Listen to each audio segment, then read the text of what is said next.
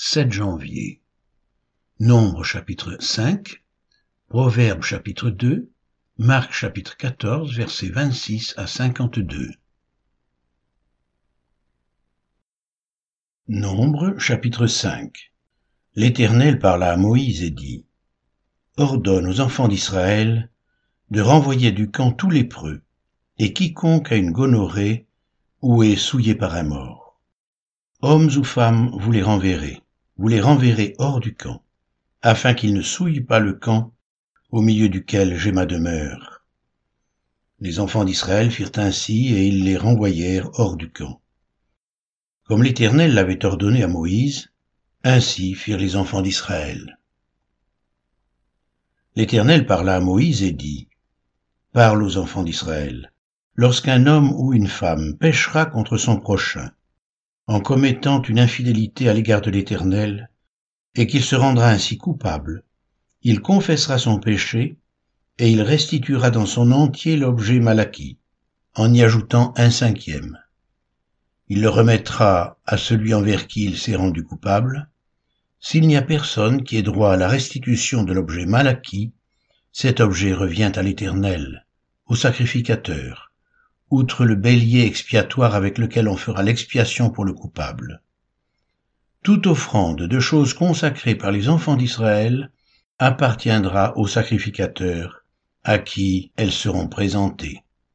Les choses qu'on aura consacrées lui appartiendront, ce qu'on lui aura remis lui appartiendra.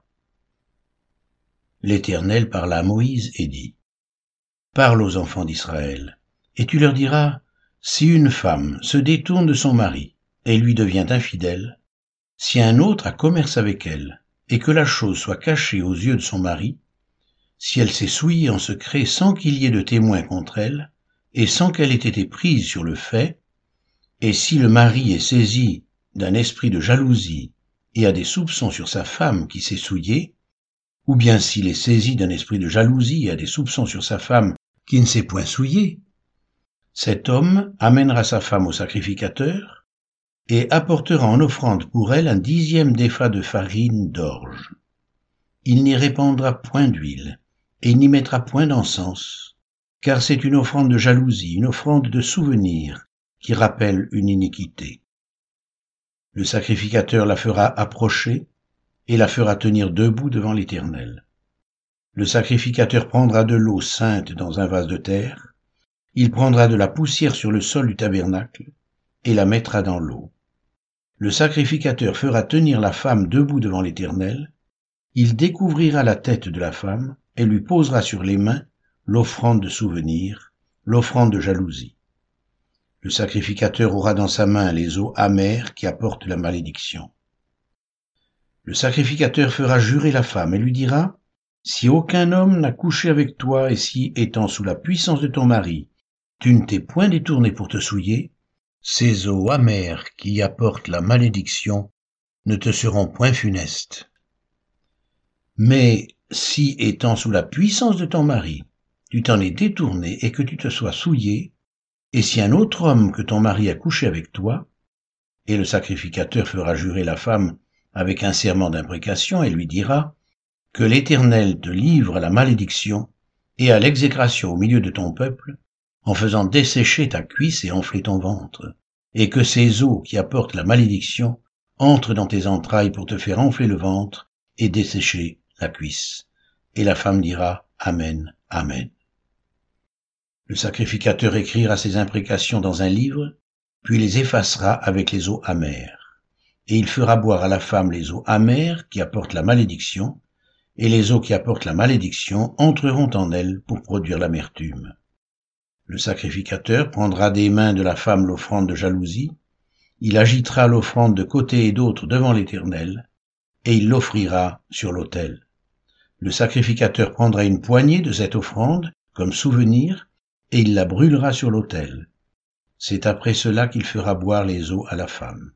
Quand il aura fait boire les eaux, il arrivera, si elle s'est souillée et a été infidèle à son mari, que les eaux qui apportent la malédiction entreront en elle pour produire l'amertume. Son ventre s'enflera, sa cuisse se desséchera, et cette femme sera en malédiction au milieu de son peuple. Mais si la femme ne s'est point souillée qu'elle soit pure, elle sera reconnue innocente et aura des enfants. Telle est la loi sur la jalousie, pour le cas où une femme sous la puissance de son mari se détourne et se souille, et pour le cas où un mari saisi d'un esprit de jalousie a des soupçons sur sa femme. Le sacrificateur la fera tenir debout devant l'Éternel, et lui appliquera cette loi dans son entier. Le mari sera exempt de faute, mais la femme portera la peine de son iniquité.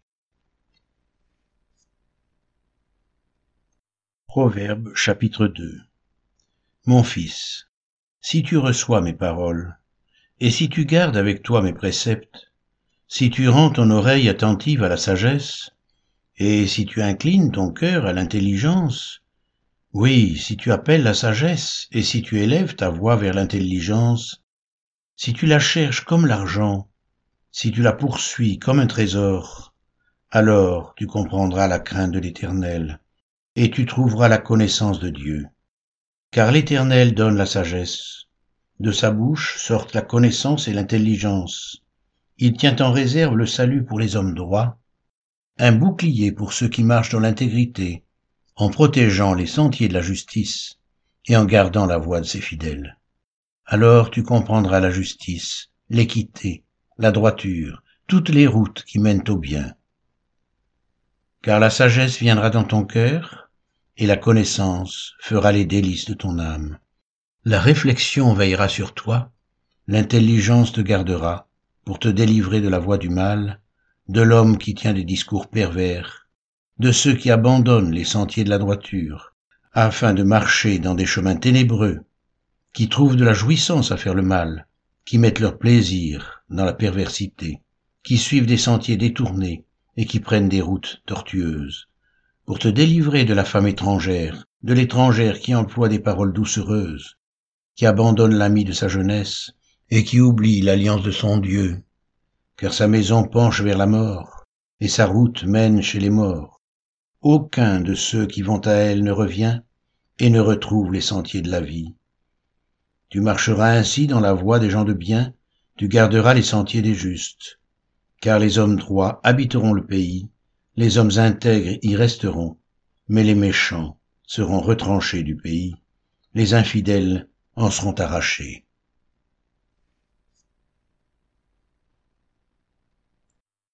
Marc chapitre 14, versets 26 à 52. Après avoir chanté les cantiques, ils se rendirent à la montagne des Oliviers. Jésus leur dit, Vous serez tous scandalisés, car il est écrit, Je frapperai le berger, et les brebis seront dispersées. Mais après que je serai ressuscité, je vous précéderai en Galilée.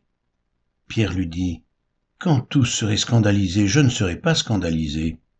Et Jésus lui dit, Je te le dis en vérité, toi aujourd'hui, cette nuit même, avant que le coq chante deux fois, tu me renieras trois fois. Mais Pierre reprit plus fortement, Quand il me faudrait mourir avec toi, je ne te renierai pas. Et tous dirent la même chose.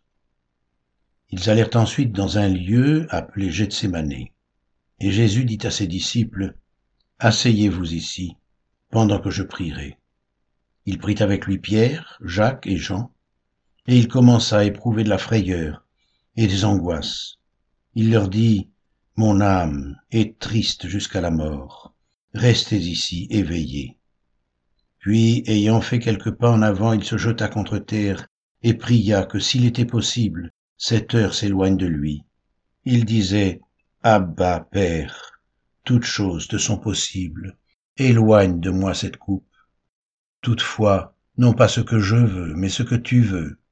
Et il vint vers les disciples, qu'il trouva endormis, et il dit à Pierre, Simon, tu dors, tu n'as pu veiller une heure, veillez et priez, afin que vous ne tombiez pas en tentation.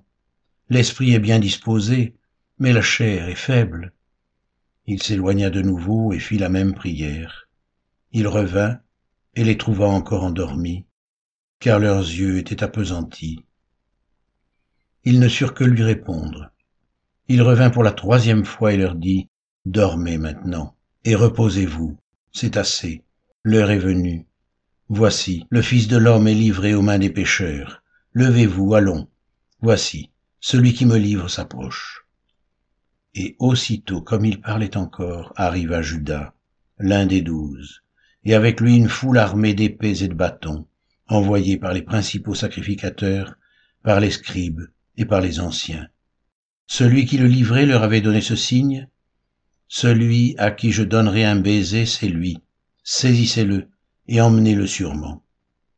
Dès qu'il fut arrivé, il s'approcha de Jésus, disant, Rabbi, et il lui donna un baiser. Alors ces gens mirent la main sur Jésus et le saisirent.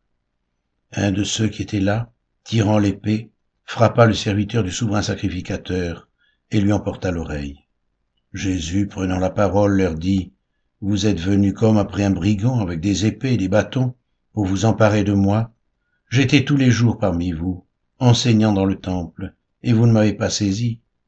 Mais c'est afin que les Écritures soient accomplies. Alors tous l'abandonnèrent et prirent la fuite. Un jeune homme le suivait, n'ayant sur le corps qu'un drap. On se saisit de lui, mais il lâcha son vêtement et se sauva tout nu.